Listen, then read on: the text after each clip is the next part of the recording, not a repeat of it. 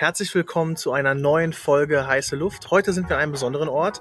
Wir sitzen nämlich gemeinsam mit Alina Ludwig zusammen in unserem Retreat. Ja, wie ihr vielleicht mitbekommen habt, in unserer letzten Podcast-Folge oder auch ähm, auf LinkedIn haben Steffi und ich uns gedacht, dass wir wieder einen echten Ort für Content schaffen wollen, einen echten Ort für ähm, Dialog, das in kleiner, intimer und Corona-konformer Runde. Wie gesagt, sitzen jetzt mit Alina zusammen. Wir hatten am Vormittag die eine oder andere Session gehabt. Ähm, Alina hat ein bisschen was zum Thema psychografischen Marketing erzählt. Und wir dachten, es war so eine spannende Diskussion, dass wir dazu spontane Podcast-Folge aufnehmen. Deshalb herzlich willkommen, Alina. Wir freuen uns sehr, dass du da bist. Vielen, vielen Dank, Niklas. Ich freue mich auch sehr, hier zu sein. Hi. Und das natürlich, liebe Steffi, sorry. Kein Problem. Und falls ihr das Rascheln hört, äh, wir sitzen hochprofessionell, äh, mit natürlich einem hochprofessionellen Podcast-Equipment, auf ähm, Metro-Tüten, ja, damit wir ähm, irgendwie nicht komplett auf nass sitzen. Deswegen nicht wundern, wenn es mal ein bisschen raschelt, aber wir haben uns gedacht, so mal ein bisschen Realness und Atmosphäre hat noch keinem Podcast geschadet. Das vielleicht noch vorweg. Alina, stell dich doch mal kurz vor, ähm, für die Zuhörer, die dich noch nicht kennen. Ich glaube, das werden wenige sein, aber ich glaube, zur Vollständigkeit, sag doch mal zwei, drei Sätze zu dir. Ja, vielen Dank. Ich weiß gar nicht, aber wahrscheinlich ja in unserer LinkedIn-Podcast Influencer-Marketing-Bubble, ähm, ja, kennt man sich irgendwie. Es ist doch eine sehr kleine Welt. Ähm, in der darf ich mich jetzt so seit zwei, drei Jahren bewegen. Ich bin um es jetzt mal so aus der beruflichen Perspektive zu sehen, Marketingstrategin. Ähm, ich war super lang im Social Media Marketing, in der Social Media Strategie, habe dann vor drei Jahren das Angebot bekommen, ein Influencer Marketing Buch zu schreiben, einen Leitfaden für, für Einsteiger. Das ist beim Haufe Verlag erschienen. Und äh, wie gesagt, ich bin so ein bisschen unverhofft da reingestolpert, aber so einen Buchvertrag auf dem Tisch zu haben, ist ja erstmal eine total geile Chance und ich habe sie ergriffen und habe mich da reingearbeitet. Ähm, in der Recherchephase dann auch meinen Podcast gestartet, weil ich dachte, Experteninterviews können nie schaden. Äh, der ist jetzt auch mittlerweile seit zwei Jahren am Start. Also ich habe den auch nach dem Release äh, des Buches weitergeführt. So haben wir uns auch kennengelernt, lieber Niklas. Ähm, ja, also hatte ich einfach die Chance, jetzt so über die letzten, wie gesagt, zwei, drei Jahre diese Branche total ja, einmal zu durchdringen, würde ich sagen, durch die vielen fantastischen Gäste, die ich hatte. Ähm, und nebenbei mache ich halt im Grunde auch Marketing. Also ich war in der deutschen Agenturszene oder Landschaft unterwegs, erst bei einer PR-Netzwerkagentur, dann bei einer Digitalagentur. Jetzt bin ich bei etwas, was man wahrscheinlich gar nicht so genau beschreiben kann, bei Oderlein. Äh, es ist eine ganz, ganz junge Agentur, die ist jetzt seit anderthalb Jahren am Start von äh, Jan König, Marin Czukovic und Nico Kombis gegründet und ähm, hat den Anspruch, Marketing-Silos aufzubrechen und äh, ich sag mal Kommunikation umfassend zu transformieren für die 20er dieses Jahrtausends oder Jahrhunderts, was natürlich ein geiler Anspruch ist und wir versuchen das mit Leben zu füllen und vielleicht können wir es ja im Gespräch so ein bisschen ja, äh, ergründen, was das genau bedeuten kann.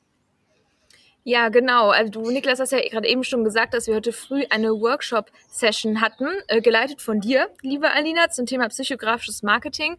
Ich glaube, was ähm, sinnvoll wäre, dass du vielleicht erstmal das Ganze so ein bisschen einordnest, beziehungsweise sagst, worum geht's denn eigentlich bei dem Begriff? Ja, ich versuche das mal ein bisschen. Ich muss zu Beginn sagen, dass ich selber äh, absolut kein Marketing oder psychografisches Marketing-Experte bin. Ähm, ich bin durch den Podcast auf dieses Thema gestoßen und habe darin einfach etwas entdeckt, was meiner Meinung nach äh, generell für das Marketing sehr wichtig sein kann. Im Grunde ist es erstmal ähm, fundamental eine Abkehr von der Art und Weise, wie wir im Moment Targeting machen und planen. Im Moment läuft es so, wenn ich eine Zielgruppe erschließen möchte, sehr, sehr häufig, sagen wir mal, ich bin in einer Mediaagentur oder in einer Social-Media-Agentur, versuche eine Art Targeting zu entwickeln, ähm, erstmal auf demografische Daten mich zurückziehe, weil das halt sehr einfach ist, das ist sehr gelernt, das haben wir sehr lange so gemacht. Äh, damit meine ich sowas wie, die Zielgruppe ist weiblich, zwischen 25 und 45, äh, vielleicht äh, ja eher in einem, äh, ich sag mal, äh, wohl situierten ähm, Milieu unterwegs, eher urban und hat vielleicht noch zwei Kinder und ja, so das, das war's dann. Dann war vielleicht noch so der, der radikalste Next Step äh, zu sagen, wir gehen vielleicht nochmal eher auf so die Frage, was, was interessiert die Leute und so, ne? Aber auch das, man merkt, das sind sehr, sehr allgemeine und breite Dinge. Und darunter kann man halt unfassbar viele, viele Personen einschließen. Es ist mit wahnsinnig vielen Streuverlusten be bedingt. Und das psychografische Marketing versucht eigentlich nicht zu sagen, hey, schauen wir uns an, was die Leute sind, sondern versuchen wir uns eher von der Seite anzunähern, mh, zu fragen, warum machen die Leute, was sie machen? Also eher beobachten zu sein, eher an den Anfang zu gehen und zu schauen, wir sind alle Leute, die sich in dieser Welt bewegen und gewisse Entscheidungen treffen, am Ende auch Kaufentscheidungen auf einer gewissen Basis treffen. Und das hat meistens gar nicht so viel damit zu tun, wo wir herkommen und äh, was wir verdienen und wer wir sind, ob Mann oder Frau, sondern das hat sehr, sehr viel mit unseren persönlichen Motiven und Einstellungen zu tun. Und äh, ja, es versucht im Endeffekt herauszufinden, was sind die Motive und Einstellungen von Leuten und äh, wie treffen sie ihre Entscheidungen. Und da ranzugehen, finde ich, da sollte das Marketing noch ein bisschen, äh, ja, vielleicht aktiver werden und äh, innovationsfreudiger. Ja, finde ich einen sehr guten Punkt. Du hast ja heute in dem Workshop auch die Brücke geschlagen zu dem Bereich, in dem du dich, glaube ich, sehr zu Hause fühlst, nämlich zu dem Bereich Influencer Marketing. Vielleicht magst du hier nochmal das so ein bisschen einordnen. Wo genau siehst du denn da eine Brücke und was für Fragestellungen findest du da besonders interessant? Also im Grunde ist es ja im Influencer-Marketing so wie in allen anderen Marketingdisziplinen auch. Hm, es geht immer um die Frage oder um die, die Aufgabe, das Richtige zur richtigen Zeit am richtigen Ort zu den richtigen Leuten zu kommunizieren, sozusagen. Ne? Also die, die Frage oder das Marketing versucht im Endeffekt die ganze Zeit das zu machen und diesen Sweet Spot zu finden. Und ähm, ich glaube aber, dass wir in der Vergangenheit ähm, ja, uns ein bisschen zu wenig darauf fokussiert haben oder zumindest für die Zukunft das nochmal anpassen müssen, weil es einfach nicht mehr reicht, wie wir es bisher gemacht haben, ähm, mehr in den Blick zu nehmen, wie wir kommunizieren, wenn wir mit einer bestimmten Gruppe von Menschen reden. Weil, wie ich gerade eben gesagt habe, wir sind eben alle in unfassbar viele kleine äh, Gruppen einteilbar. Wir sind eben nicht nur Frau weiblich 30 aus Köln, sondern wir sind so viel mehr und alleine unsere Motive und äh, Verhaltensweisen unterscheiden sich wahrscheinlich schon maßgeblich, auch wenn wir viele Überschneidungen haben. Aber ich glaube, das Marketing muss in der Zukunft smarter sein, um effizient planen zu können, sozusagen, und um die Kommunikation auf den Weg zu bringen. Und das gilt, wie gesagt, für alle Marketingdisziplinen. Aber ähm, ich habe das Gefühl, dass äh, die Frage dieses ähm, warum trifft der Kunde seine Entscheidung? Das ist der, die entscheidende Brücke. Und in der Vergangenheit ähm, hat man, glaube ich, tatsächlich Influencer als so eine Art vielleicht auch einfachen Ausweg aus dieser Problematik verstanden. Man hat sich gedacht, okay, wäre ja jetzt irgendwie mega anstrengend, unsere ganzen Markt Marktforschungsstrategien über den Haufen zu werfen. Wir hatten doch alles so schön demografisch geplant. Ähm, aber wenn wir jetzt schon erkannt haben, da gibt es so diese Subcommunities oder diese Gruppen, in die wir irgendwie vordringen müssen und noch ein bisschen, ich sag mal, angepasster, ähm, personalisierter, relevanter dort kommunizieren müssen, mh, dann, dann lass uns doch einfach Influencer nehmen und die machen das für uns. Die sind ja schon Tribal Leader innerhalb dieser Subcommunities und äh, ähm, wenn ich dann mit denen eine erfolgreiche Kooperation durchziehe, färbt das ab und ich kann quasi meine Marketingziele realisieren, ohne diesen ganzen anderen Kram machen zu müssen. Und ich glaube, dass wir im Influencer-Marketing hier leider jetzt auch an diesem Punkt sind. Das ist, wie du weißt, Niklas, eine unfassbar schnelllebige Branche, ähm, wo wir im Laufe der letzten alleine schon vier Jahre, würde ich sagen, so einen radikalen Wandel erlebt haben, dass man sagen kann, hey, wahrscheinlich war es sogar mal ein guter Gedanke, Influencer so zu denken. Und das ist auch ja grundsätzlich immer noch nicht falsch. Aber es gibt sozusagen so eine Art Fenster, das sich jetzt langsam schließt, so dass es nicht mehr effizient ist, Influencer einfach nur so zu benutzen. Und dass wir da immer noch ganz, ganz viele offene Baustellen haben, die das Influencer-Marketing ähm, auch noch nicht beantwortet hat. Aber das können wir auch gleich noch tiefergehend besprechen. Gerne. Ich würde einmal einhaken, weil wir hatten ja eben auch dazu gesprochen. Ich hatte ja so das Beispiel von Purelay auch gebracht, die, glaube ich, da jetzt einen extrem guten Wandel hingelegt haben. Also das, was ich so beobachte, ist, dass halt die Zeit von, ich sag mal, Referral Codes und einfach auf Masse raus, ne, und halt auch so ein bisschen dieses Thema Test and Learn, also irgendwie 100 Creator buchen, die auf dem ersten Perspektive gut aussehen, dann irgendwie mit den 30, die halbwegs vernünftig performt haben, weiterzuarbeiten und dann immer mit Code, Code, Code, Swipe Up etc ich glaube, hier hört man auch die, hört man bei Hintergrundgeräusche. Ich glaube, die Zeit ist, äh, ist vorbei, ja, und ich glaube, Pure Relay, um es einfach dort fortzuführen an dem Beispiel, hat es, glaube ich, sehr gut geschafft, sich stärker von dieser Code-Mechanik zu distanzieren und jetzt zum Beispiel auch auf TikTok sehr stark zum Thema Markenaufbau, Brand Awareness ähm, über Creator, über Influencer ähm, generiert. Und ich glaube, dass da Marken umdenken müssen, weil sie zum einen, äh, glaube ich, es ist einfach nicht mehr effizient eben, ähm, und du hast extreme Streuverluste. Und deshalb glaube ich, dass Marken da einfach so einen, ja, so einen Wechsel anstoßen müssen. Und um es nochmal vielleicht kurz ein bisschen konkreter zu machen, ähm, wir sagen ja immer äh, Influencer ne? und wir vergessen manchmal schon quasi die Wortbedeutung selber. Wir suchen ja Leute, die für uns äh, im entscheidenden Moment ein Einflussfaktor sein können, sozusagen für die Zielgruppe, um die es ja uns eigentlich am Ende geht. Uns geht es ja eigentlich ja. gar nicht mehr unbedingt nur, so traurig das klingt, um die Beziehung zwischen Marke und Creator. Es geht eigentlich ja langfristig um die Beziehung, die die Marke über den Creator als Brücke sozusagen zur Zielgruppe, zur Community schlagen kann oder aufbauen kann und die Bindung, die dort kreiert werden kann, sozusagen. Und was wir uns, glaube ich, auch im Influencer-Marketing manchmal nicht ganz so ehrlich äh, sagen, ist, dass nicht jeder Influencer für jede Marke Einflussfaktor sein kann. Also ich muss rausfinden, wer ist denn für mich, für meine Botschaft zum Zeitpunkt X tatsächlich ein Einflussfaktor und jemand, der das Denken und Handeln von anderen Leuten in diesem, in diesem Themenbereich beeinflussen kann, zu diesem Zeitpunkt. Und es ist unfassbar schwer, das zu finden. Das kann auch, ich glaube, im Moment sind wir absolut noch nicht an dem Punkt, wo wir das sicher sagen können. Und vor allem ist ja das Thema, wie man das rausfindet. Ne? Wer ist denn jetzt ein Influencer tatsächlich für mich? Wie du gerade schon gesagt hast, auf unterschiedliche Arten und Weisen ähm, ja angegangen worden. Wir haben versucht, mit Menschen zum Beispiel zu arbeiten, die wir kennen, wo wir wissen, in der Vergangenheit war es schon super. Wir haben äh, uns in die Daten immer tiefer reingearbeitet. Das ist ja voll dein Thema, Steffi. Ne? Also haben versucht, das immer mehr zu erschließen, äh, haben endlich mal angefangen, uns von Followerzahlen zu lösen und haben auch mal so sozusagen in den Maschinenraum geschaut und äh, uns eine View-Follower-Ratio angeguckt, View-Through-Rates oder äh, Average Impressions in einem Monat oder was auch immer, so Engagement, Sentiment. Also ich habe das Gefühl, wir haben so viele Daten und jetzt geht es aber auch darum, aus diesen noch sehr, ähm, ja, ich sag mal, diesem Wust, diesem Big Data Berg Insights zu generieren, die wir dann auch wirklich zu actionable Small Data sozusagen machen können. Ne? Also wirklich ein bisschen was, was rauszuaggregieren, was uns eben dann in der Kommunikation, vor allem auch im kreativen Prozess mit dem Creator ermöglicht, etwas zu erschaffen, was dann diesen Sweet Spot total trifft und haut. Und ich glaube, wie gesagt, dass das psychografische Marketing da einen sehr großen Unterschied machen kann. Ich glaube heute, das, wo es heutzutage für mich aus meiner Perspektive endet, ist, dass Tools natürlich einmal über so einen Score irgendwie identifizieren oder analysieren können. Alles klar, wie wertvoll ist das Profil auf Basis von quantitativen Daten? Das heißt, wie viele Kommentare, wie viele Likes, wie viele Views und so weiter kann das Profil generieren? Plus noch so mh, hm, vielleicht im Ansatz, für welche Themen oder welche Themen werden behandelt. Aber ja. da hört es ja eigentlich auf ne, wenn ja, man ehrlich komplett, ist. Ja. So.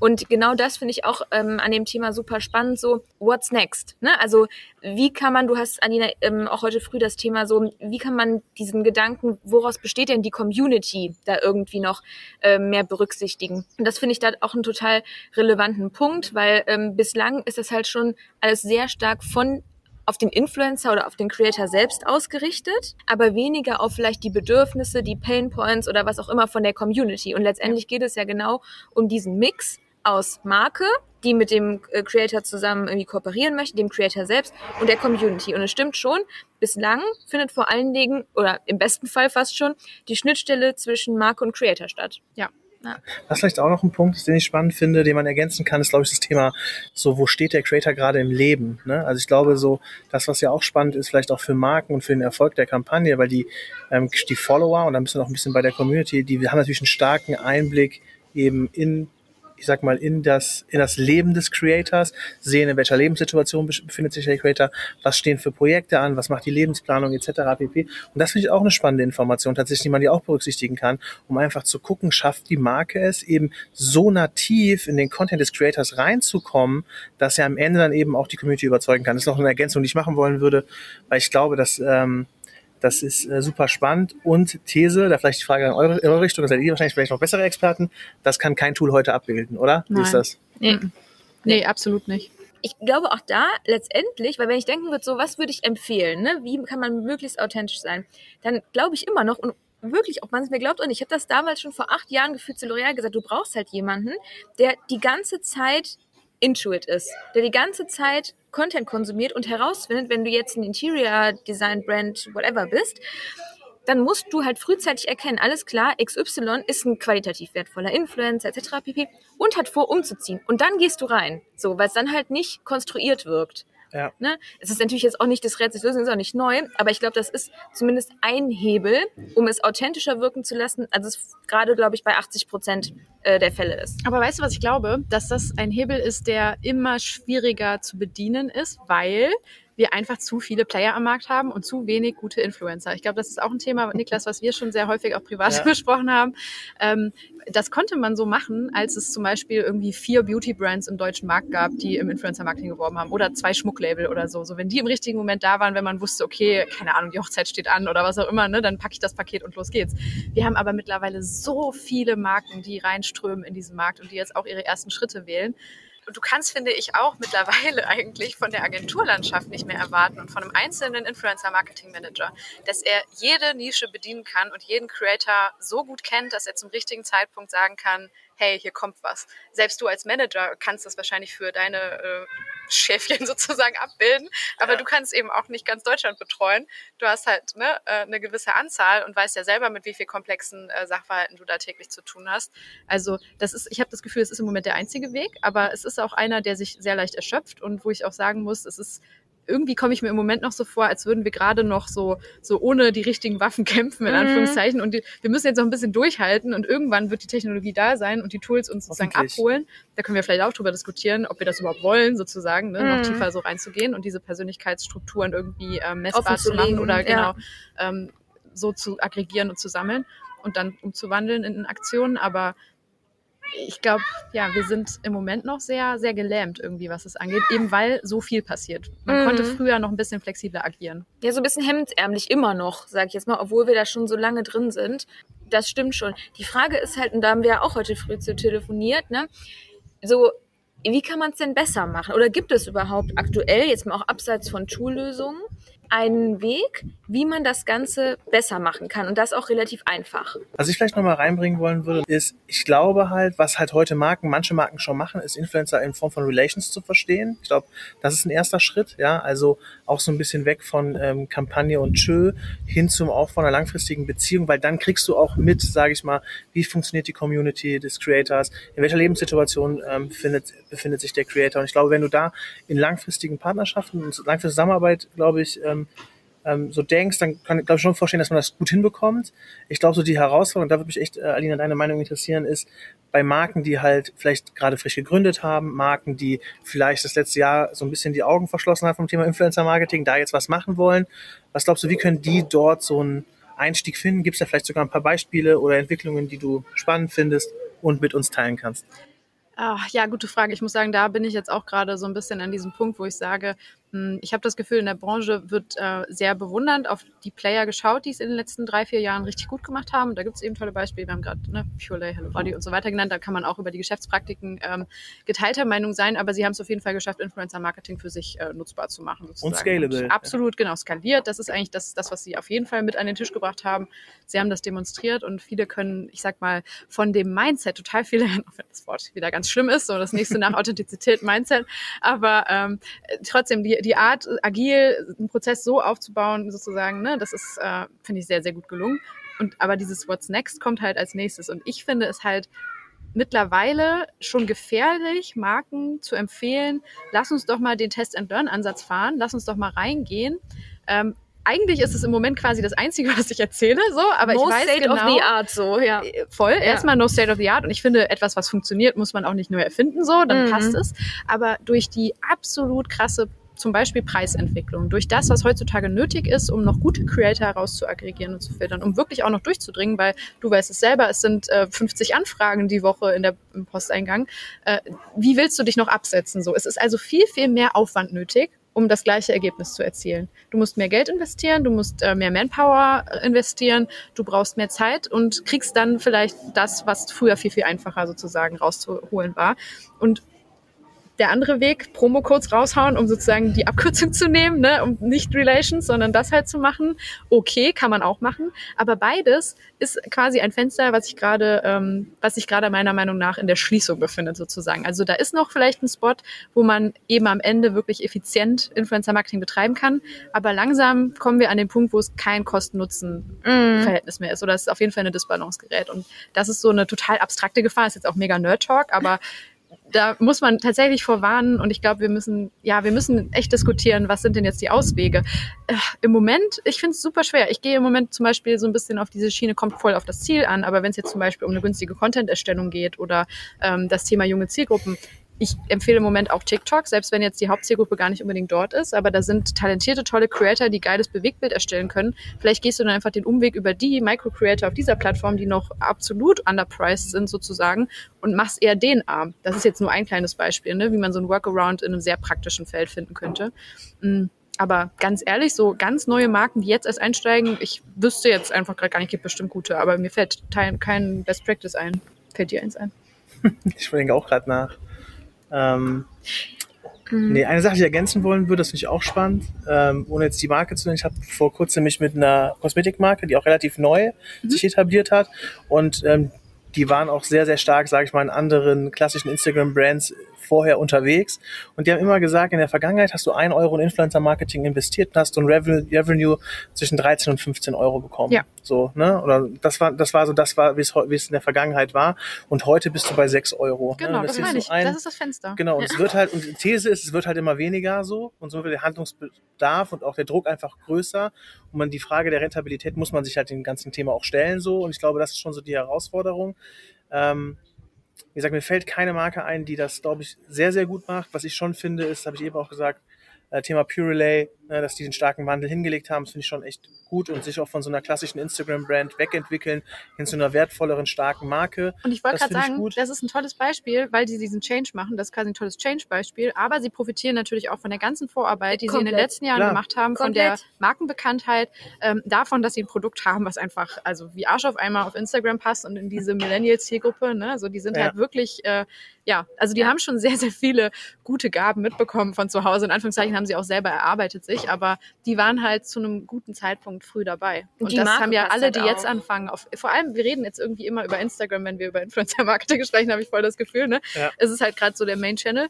Mm, Aber jeder, der jetzt auf Instagram mit Influencer-Marketing anfängt, der kann eigentlich nicht Nee. denselben Weg gehen. Der kann, also Nee. ich weiß nicht mal, ob ich jetzt sagen würde, ja, geh erstmal auf Brand-Awareness, mach erstmal Storytelling oder so. Ist Man, echt man weiß schwierig. es nicht. Man Nee. weiß es ja, nicht. genau. Ja, das ist so man, man weiß es einfach nicht. Empfehlung, I don't know. Also was ich glaube ist, und also die Frage, gleiche Frage, ich stelle mir ja die Frage für Creator, ne? Und Ja. ähm, wie kann wie kann ein Creator heute auf Instagram wachsen? Ja, er muss mit TikTok anfangen. So, das ist eine ganz simple, ganz simple ähm, Rechnung. So, wenn du auf Instagram wachsen willst, du musst auf TikTok starten. So. Ja. Und tatsächlich, und da habe ich das auch bei dir, Alina, was du eben gesagt hast, wenn eine Marke zu mir kommen würde und mich fragen würde, Herr Niklas, wie würdest du es schaffen, quasi jetzt einmal eine, eine Reichweite in Social in Summe aufzubauen, würde ich erstmal, erstmal, klar, man muss über die Zielgruppe und so Gedanken machen, mich gar nicht jetzt hier ausklammern, aber ich würde empfehlen, Start with TikTok, 100 Prozent. Mhm. Weil ich glaube, dass es da am einfachsten ist, Reichweite aufzubauen. Und wenn du charmant bist und clever bist, dann schaffst du es, diese Reichweite auch langfristig auf deinen Instagram-Kanal zu bringen. So, ne? ähm, und welche Marke das jetzt gerade gut macht, ich, ich weiß es nicht so. Ne? Da müsste ich jetzt ehrlicherweise nachdenken. Spontan fällt mir jetzt keine ein, aber es gibt bestimmt welche, die es gerade machen. So. Ich glaube, man muss da auch wieder, auch wieder total differenzieren, weil ähm, es schon natürlich auch auf TikTok wichtig ist, dass du in irgendeiner Form Connect zu dieser Zielgruppe dort findest. Und das Klar. ist schon eine spezielle Zielgruppe. Ne? Und ich finde, wenn du auf Awareness gehst, dann muss es nicht unbedingt ähm, der Fall sein, dass dein Produkt jetzt schon total relevant ist. Ne? Also so Mercedes AMG wird auf TikTok gut funktionieren, auch wenn sich im Moment noch keiner einkauft vielleicht. Also das jetzt mal so. Aber ich finde, es muss schon irgendwie reinpassen in die, die Schwingungen, die dort stattfinden. Und ne, den Vibe kann man, glaube Ja. ich, kreieren. Aber es muss schon irgendwie, ja, eine Art Rechtfertigung geben, dass das Produkt dort stattfindet. Ich finde es bei einem anderen, was vielleicht ein Ticken, keine Ahnung, sehr hochpreisig ist oder so und wo man vielleicht eher tatsächlich eine ältere Zielgruppe anspricht, ja, die können, also denen kann man das eigentlich nicht empfehlen. Nee. Ne? So für die Generation 25 plus.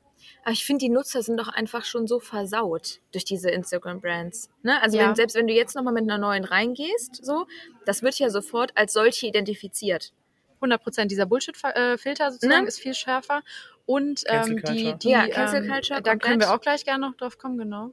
Und diese, ähm, ah, diese Code-Fatigue. Ne? Ja, genau. Man rechnet ja, also Mhm. mit einem 15%-Code musst du ja gar nicht mehr um die Ecke Nee, kommen nee. heutzutage. Auf der anderen Seite, wenn du mit einem hohen reingehst, kommen wieder die anderen. Entwertung. Die, ja. Ja. Also deswegen, ich, das finde ich auch somit das Schlimmste irgendwie. Gefühlt kann man nur den falschen Weg wählen. Also es wird jetzt vielleicht Mhm. negativ als meine, aber ich finde es, ich finde immer eine Alternativlosigkeit schlimm. Mhm. Und wenn ich jetzt gerade überlege, welche Wege gibt es, um deine Message an deine Zielgruppen heranzutragen? Die Anzahl der Maßnahmen, die man empfehlen kann, sind begrenzt.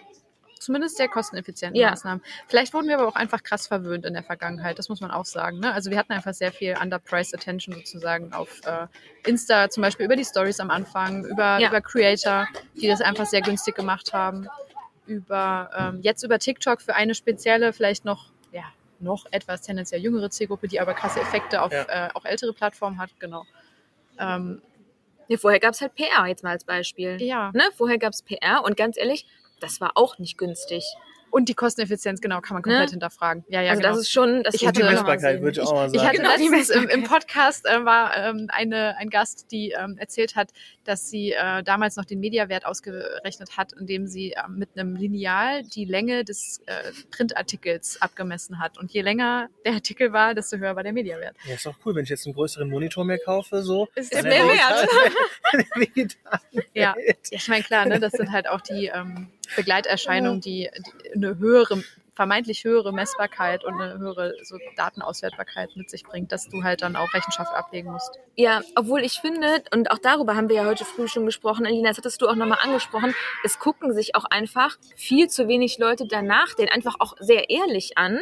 Was hat es denn gebracht? Gehen immer alle mit viel Motivation dann in die Recherche und was weiß ich nicht und investieren ja ehrlicherweise auch nicht unbedingt kleine Summen. Und ich finde es immer wieder erschreckend, wie wenig Personen, Unternehmen sich einmal danach anschauen, was denn der ROI? Sollte ich das wieder machen? Sondern es ist immer einfach ähm, friss oder stirb. Es gibt nichts anderes, deswegen gehen wir rein, machen's und danach haben wir auch keine Learnings, sondern danach gehen wir nächstes Mal einfach wieder rein. Und am besten noch wieder mit anderen Creator, weil wir nichts gelernt haben.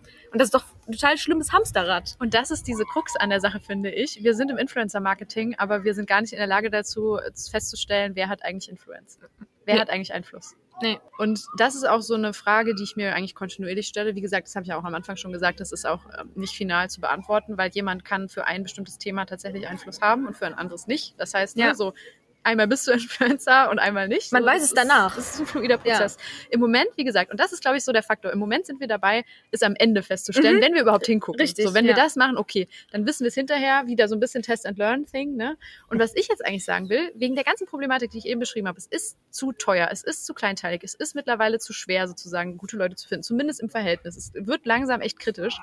Lass uns doch versuchen, es vorher so klar wie möglich zu machen, dass die Person für mich in diesem Moment die richtige ist, für meine Botschaft, für meine Werte, die ich vielleicht als Marke transportieren möchte. Ne? Mhm. Und da kommt dann das psychografische Marketing mit rein, was ich ja schon gesagt habe. So diese Idee, dass ich über Werte und Einstellungen gehe der Leute. Und da glaube ich tatsächlich, dass das Influencer-Marketing eine wichtige Aufgabe haben kann, weil wir hatten in der Diskussion heute Morgen auch diese Frage, ja, aber wo soll es denn herkommen? So, also in der ganzen Marktforschung, da wird nun mal da nicht drauf Ja. geguckt oder man guckt darauf, was, was die Leute sagen oder was auch immer so. Ne? Also es ist halt immer noch dieses nachher gucken oder halt nur auf demografische Werte zum Beispiel zu schauen. Ja. Und das psychografische Marketing ist ja im Endeffekt zum Beispiel, äh, also um sich das jetzt überhaupt vorzustellen, wenn man in dieses Thema eindringt, äh, ich glaube, wir alle haben bestimmt schon mal so, ein, so einen Personality-Test gemacht. Ich mache das super gerne, ich finde das ganz toll. Ich lerne immer gerne was über mich selber. ähm, ich weiß nicht, ob ihr 16 Personalities kennt. Das ist, ja, Natürlich. genau.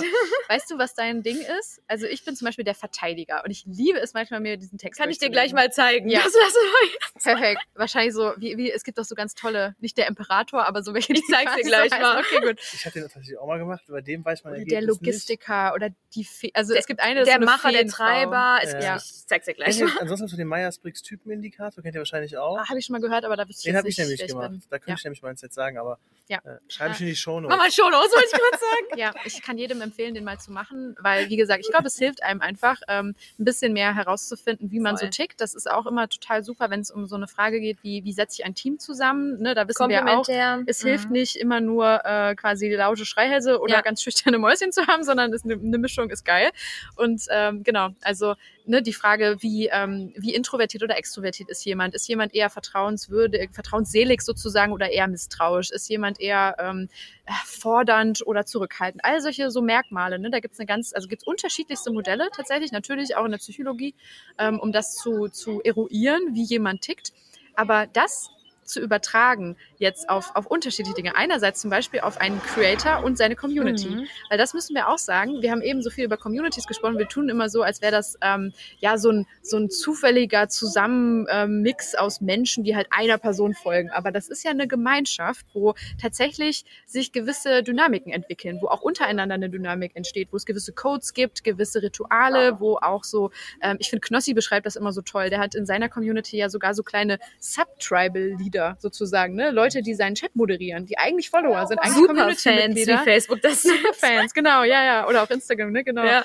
Ähm, aber, aber Leute, die auch innerhalb dieser Gruppe zum Beispiel eine gewisse Autorität haben. Also das ist eine unfassbar interessante, mh, ja, wie nenne ich das, Gruppe von Mhm. Leuten, wo es dann eben auch gewisse geteilte Werte gibt. Und das ist, glaube ich, so das Wichtige, das wir verstehen müssen. Innerhalb von auch Influencer-Communities oder Subcultures, um es jetzt nochmal ein bisschen weiter zu sehen, gibt es Werte und Eigenschaften, die einen hohen Match haben. Also viele Follower haben tatsächlich, das kann man in Studien nachweisen, äh, Überschneidungen bei gewissen Werten. Also sind zum Beispiel im Schnitt alle vielleicht tendenziell eher introvertiert oder tendenziell eher ähm, sehr vertrauensselig oder so oder sehr leistungsorientiert. Ne? Gibt es sehr viele Beispiele für oder halt sehr viele Merkmale, die man da checken kann.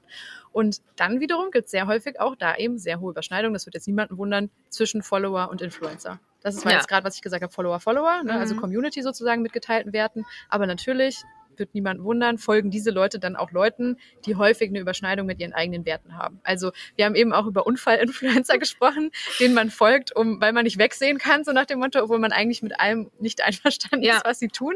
Ähm, das darf, würde ich jetzt sagen, die haben dann wahrscheinlich etwas weniger Influence über dich. Mhm. Aber die Leute, die dieser Person folgen, weil sie ihr wirklich gerne folgen, weil sie da irgendwie jemanden sehen, ähm, in dem sie viel von sich selbst sehen, ähm, da wird ein In- Einflussfaktor sein, der sehr hoch ist. Und jetzt ist die große, große Frage, wie nennt man das? Die, Gretchenfrage? die Gretchenfrage, genau.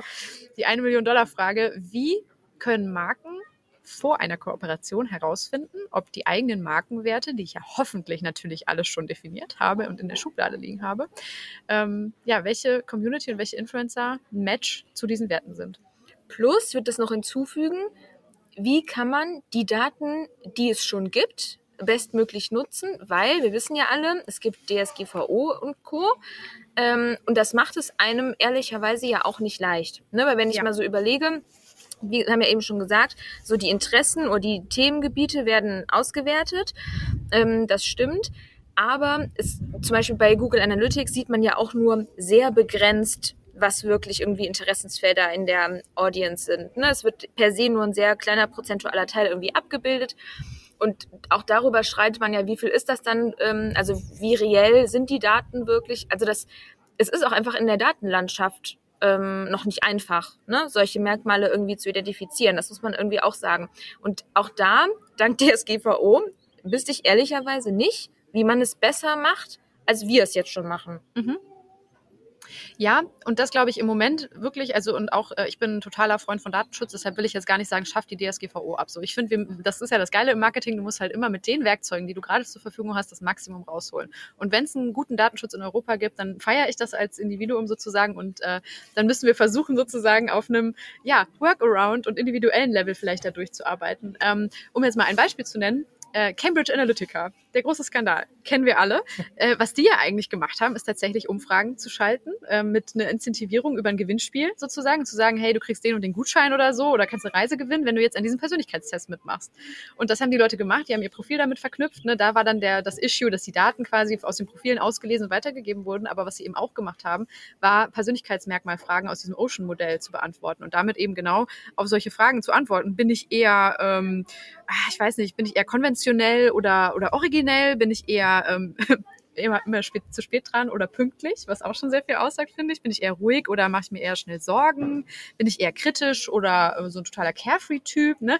Das haben die alles preisgegeben sozusagen. So, okay, also das ist ja jetzt mal die skalierbare Variante. Aber was wir eben haben, sind diese Modelle. Wir können also, wenn wir eine Gruppe von Leuten haben, die bereit ist, mit uns diese Befragung zu machen. Das ist tatsächlich immer auf so einem Level mit Frage, Kontrollfrage, so dass schon sehr verlässlich eruiert und ermittelt werden kann. Versucht sich eine Person jetzt gerade gut darzustellen oder so. Ne? Man muss natürlich das auch ein bisschen nochmal mit Vorsicht genießen, dass wir uns immer gerne als etwas darstellen, was eher von der Gesellschaft Mhm. äh, konnotiert wird, Mhm. als zuzugeben, dass wir Schwächen haben. Ähm, aber das kann man schon rausrechnen, so in dem Feld, das wir gerade ähm, betreten. Sorry, weinende Kinder im Hintergrund. Mm, Genau, und das jetzt individuelles Level, um jetzt ein Beispiel zu nennen, aus dem Artist Management zum Beispiel. Wenn ähm, Artist Managements hingehen würden und sagen würden, hey, ich nehme jetzt diesen Persönlichkeitstest und ich lasse meine Creator zum Beispiel diesen Test beantworten. Hilft denen vielleicht erstmal sogar persönlich, Thema Persönlichkeitsentwicklung, ne? So bist du Absolut. wie können wir vielleicht äh, deinen Anlagen irgendwie äh, oder dir noch mehr helfen mit deinen Einstellungen oder deinen äh, persönlichen Merkmalen, um noch, keine Ahnung, erfüllter zu arbeiten oder effizienter zu sein oder was auch immer.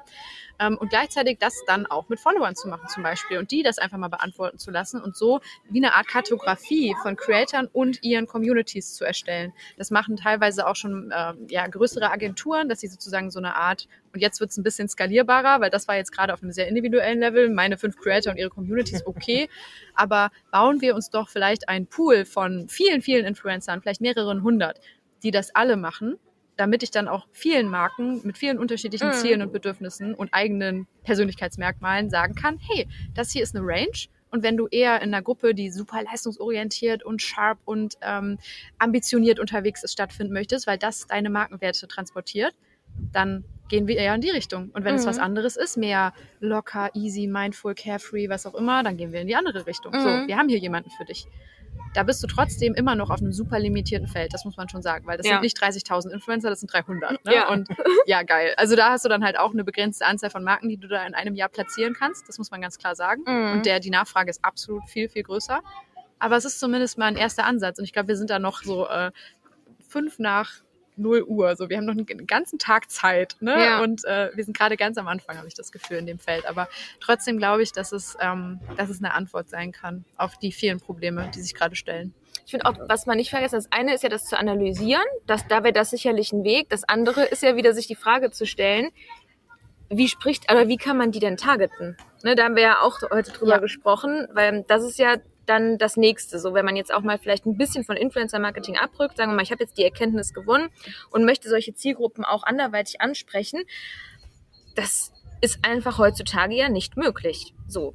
Aber können wir da nicht, also wir bei Oderlei machen zum Beispiel häufig den Workaround, dass wir über Interessen gehen. Das habe ich eben schon gesagt, Mhm. ne? dass wir schauen, ähm, ist ein Sport interessiert, ist ein Gaming interessiert, ähm, ist ein gesunde Ernährung interessiert. Da kannst du zumindest grob schon mal so ein paar Tendenzen ab, abfragen. Kannst du nicht dann das quasi, ähm, was du aus einer Community gelernt hast und weißt, ne, also selbst wenn es jetzt nicht unbedingt der Influencer ist, der in dieser Kampagne stattfindet, aber vielleicht hatte ich schon Erfahrungen oder so in dieser Gruppe, die ich einmal kartografiert habe nach diesen Merkmalen. Das dann Mhm. ableiten. So, das ist eine sehr ambitionierte Gruppe und da interessieren sich überdurchschnittlich viele Leute für Sport, so um es jetzt mal ganz platt zu machen, Ja, oder das- für Tiere. Und dann Mhm. nehme ich das mit. so Lookalike Audiences, statistische Zwillinge in die Richtung ist Genau. das ja dann, ne? Annahmen treffen. Ähm, ja, Und theoretisch könntest du ja dann sogar über Branded Content, Richtig, du dann genau. halt sogar das Asset vom Creator noch nehmen, so, ne? Ja. Du könntest das Asset vom Creator nehmen, über Branded Content dann quasi die Zielgruppe erweitern oder vielleicht auch die Zielgruppe, die das Asset nicht gesehen hat, vom Creator auch noch, auch noch erreichen und so. Also ich glaube, da gibt es schon Möglichkeiten, was, was ich halt schade finde, oder wo ich glaube, wo wir halt einfach gerade nicht die, die, die Power haben, ist, das ist halt scalable so, ne? ja das ist halt, total. Ja. also auch jetzt, ne, wo wir über die Pools gesprochen haben und nehmen da die Market, die Markenperspektive einfach ein. Ja. Dann reden wir über ein paar hundert Influencern. Je nachdem, wie groß das Werbebudget ist und je nachdem, wie stark der Social-Fokus ist, bist du danach gefühlt drei Monaten durch. Ne? Also, das ist so der Punkt, so, dann bist du halt am Ende. Was machst du, what's next? So, ne? Oder wie kriegst du es halt skaliert? Ja. Und ähm, Mhm. das sind, also für mich sind es viele unbeantwortete Fragen. Ne? Voll, ja. Mich würde auch interessieren, so, ne, ob jemand da draußen eine Antwort darauf hat. Ja? Wenn ja, glaube ich, ein cooler Case, würde mich mal interessieren. Ähm, aber es ist halt, also, ist, also aus meiner Perspektive ist es halt total unbeantwortet, Neuland und es sind halt kleinere Initiativen, die auch für die jeweiligen Leute wahrscheinlich gut funktionieren, auf einem Mhm. kleinen Scale. Aber jetzt als Werbetreibender ähm, oder als größere Agentur kommst du ja da total schnell an dein Ende. So. Aber jetzt lass uns doch vielleicht mal das als so eine Art Feld betrachten, in dem ich ein bisschen was ernten kann, nämlich Small Data Insights zum Beispiel. Und dann gehe ich hin und nehme das für meine anderen Kommunikationskanäle. Da muss ich ja nicht unbedingt mit einem Creator X arbeiten oder mit, ne, also wie gesagt, irgendwann ist halt äh, der Creator einmal abgeerntet oder ich, ich äh, brauche ihn in dem Sinne vielleicht nicht mehr, um ein neues Marketingziel zu erreichen oder so oder will es eben skalieren. Aber ich kann doch trotzdem, wenn ich weiß, da ist einer, dessen Zielgruppe passt eigentlich genau auf das, was ich targeten möchte oder so. Da finden zumindest die Konversationen statt, die ich mir vorstellen könnte, die auch in meiner Käuferzielgruppe stattfinden. Das dann rauszunehmen und diese individualisierten Botschaften damit zu schneidern auf meinen Own Channels mit meiner eigenen Kampagne, mit meinen Inhalten. Gar nichts mit Influencern, sondern ich nutze die Influencer quasi, um mir die Insights rauszuholen und das dann zu machen. Also ein Beispiel, ne, so dieses, Cool. so auch wieder platt, Fitnessriegel zum Beispiel, so da gehst du erstmal voll, hatten wir auch vorhin, auf das Thema Athletik und Leistungsfähigkeit oder so. Aber wenn du das jetzt nochmal ein bisschen kleinteiliger denkst, dann kannst du das doch auch aufsplitten in ganz, ganz unterschiedliche Segmente. Zum Beispiel Veganer, die irgendwie, ähm, ne, also wenn es jetzt so ein totaler, toller, gesunder Fitnessriegel ist, wie wir sie Mhm. alle gerade kennen und an der Kasse liegen haben, Veganer, die vor allem auf das äh, irgendwie äh, auf das Wohl der Tiere aus sind, die dann eher damit zu kriegen, ne? Und Mhm. mit anderen Leuten aber anders zu kommunizieren. Zum Beispiel, wenn es denen eher darum geht, dass sie keinen zuckerhaltigen Riegel essen. So, da dann nur Mhm. auf dieses komplett zuckerfrei und tu was Gutes für deinen Körper oder so zu gehen. Also wir sind ja alle für was anderes empfänglich und triggerbar sozusagen. Aber meinst du, das machen nicht schon viele? Also ich, ich glaube, dass eine gewisse, eine gewisse granulare Clusterung, sage ich jetzt mal, von Zielgruppen schon häufig existiert. Ne? Also ich glaube, es gehen nicht mehr viele, zumindest so einigermaßen moderne Marken am Puls jetzt halt nur mit einer Message raus. Also ich glaube, es gibt schon so immer vier bis fünf Subzielgruppen, wo schon jede Subzielgruppe vielleicht eine Message hat. Meint ihr nicht? Also ich glaube, bei manchen ja und bei anderen noch gar nicht. Ich glaube, da ist es dann auch eher das Thema, dass ich unterschiedliche Botschaften habe, aber dass ich die alle irgendwie in dieselbe Richtung dann wirken lasse und dann gucke, ah, nehmt euch doch mal das raus, was ihr denkt, was, was ihr braucht. So Mhm. nach dem Motto. kann auch gut sein. Aber das ist jetzt voll äh, ins Blaue gesprochen. Ja, ich glaube, es ist halt total, ne, wie bei vielen der Themen, die wir auch hier im Podcast besprechen, glaube ich, hängt das total von, total von den Personen ab, ne? Mhm. Und auch der Bereitschaft, sich die Hände schmutzig zu machen, ne? Weil ich glaube, wenn du halt wirklich dann so da rein möchtest und dir auch Gedanken machst, welche potenziellen Zielgruppen, wie kannst du deine Zielgruppen erweitern, wie kannst du dein Produkt, deine Marke in der jeweiligen Zielgruppe, ich sag mal, irgendwie ähm, adressatengerecht aufbereiten und spielen, so, das ist halt Arbeit, ne? Und Ja. die Frage ist so, hast du da jemanden sitzen, Hausaufgaben. der, der halt Bock hat, sich die Hände schmutzig zu machen und Gas zu geben, so, dann ist der wahrscheinlich da.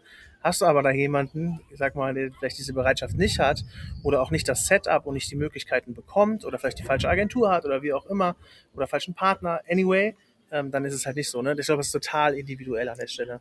Ja. Jemand, der vielleicht auch gar nicht aus diesem, diesem einen Silo raus kann oder daraus kommt oder dieses große Ganze sieht, weil das geht ja in ganz, ganz viele Bereiche rein. Ne? Wir sind ja jetzt hier gerade einmal von Media über Influencer-Marketing zu Social zu, ähm, zu Brand gegangen. Einmal alles. Das ist ja, Ja. quasi fast undenkbar in einem großen Konzern, dass du das abgedeckt kriegst an einer Schnittstelle oder so. Da müssen Voll. ja ganz viele Rädchen ineinander greifen. Aber ich glaube, was noch nicht so stark gemacht und das finde ich irgendwie verwunderlich, ist Influencer als Marktforschungsinstrument zu benutzen. Genau. Ne? Das ist, kann ja auch sein, dass man mal, das habe ich persönlich jetzt wirklich, ich habe es mal gesehen, aber noch im Vergleich super selten, dass man sagt, hey, lieber Content Creator oder Influencer, bitte ähm, frag mal deine Community ähm, in Form von einer Instagram Story Umfrage ab irgendwas, was mir hilft mit meiner Marke und meinem Produkt. So. Oder dass man eine offene Frage stellt und die Marke kriegt danach die Antworten. Aber genau das meinte ich ja mit dieser Insight-Generierung. Ja, so, ne? gibt selten. praktisch würde es so laufen. Ja. Ja. Und ich glaube auch ein paar machen das schon. Also ähm, wir arbeiten sehr eng mit Jack Wolfskin zusammen. Ich weiß, dass es an manchen Stellen da schon gemacht wurde, aber da sind wir halt wieder auf diesem, es skaliert ja jetzt nicht. Das ist Ja, nur wieder ja, ja. du und ein Influencer in einer Community. Und Marke, du kannst ja. es dann Mhm. halt in deine Marketingaktivitäten einfließen, wie ich eben meinte, und dann dadurch skalieren, aber ist halt immer Ja. noch sehr, sehr kleinteilig in dem. Sinne. Aber ich glaube auch, was, was auch noch äh, total wichtig ist, ist, dass, ähm, weil wir eben beim Thema Hausaufgaben waren, ähm, dieses Thema Markenpersönlichkeit.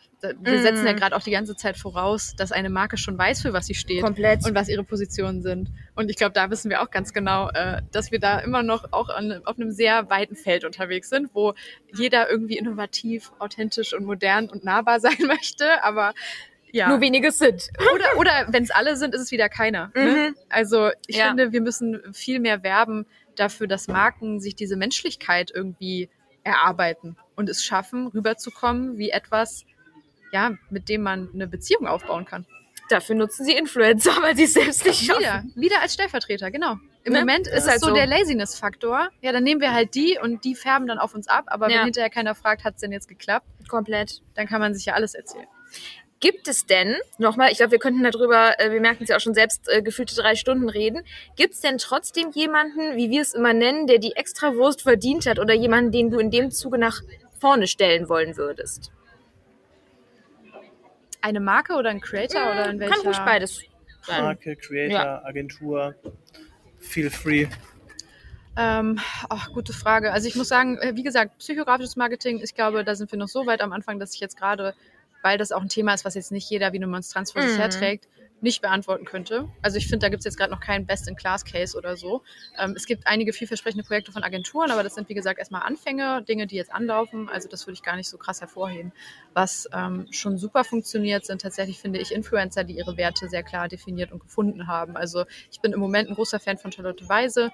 Ähm, da ist es jetzt, also die liegt einfach jetzt gerade oben in meiner Schublade sozusagen. Ich glaube, es gibt noch ganz, ganz viele andere Creator. Ähm, viele von dir ja auch, Niklas, die, mit denen du daran sehr ernsthaft arbeitest. Dankeschön.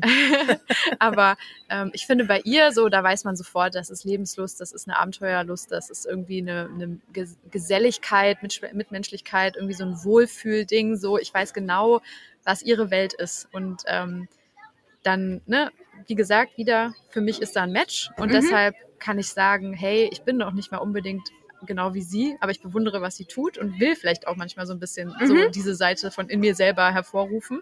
Deshalb hat sie auf mich schon manchmal einen Einfluss sozusagen. Ne? Also ich finde, bei ihr klappt es gut, dass ich jetzt sofort aus dem FF fünf Dinge sagen kann über sie, die sie ausmachen. Bei anderen Mhm. Creatoren kann ich das nicht. Ja. Wenn ich jetzt an eine, eine Bibi zum Beispiel denke, bei ihr hatten wir auch das Beispiel mit diesem krassen Gewinnspielpost im äh, Termin heute Morgen. Ähm, geht mal gerne auf ihr Profil, es wird äh, sehr schwer zu übersehen sein, was da passiert ist.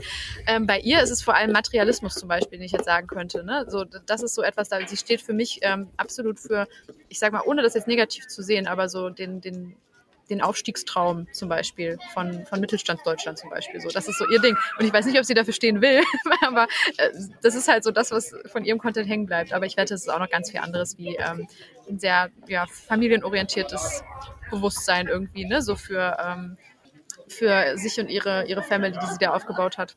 Aber ja, ich glaube, Charlotte ist gerade so, so mein Favorite. Ich fand auch ihre Cool. Kampagne, die sie verkauft, dich glücklich gemacht hat, total schön. Best in Class irgendwie für eine, ähm, für eine Capsule Collection zwischen Influencer und etablierter Fashionmarke. Ähm, wurde toll exekutiert.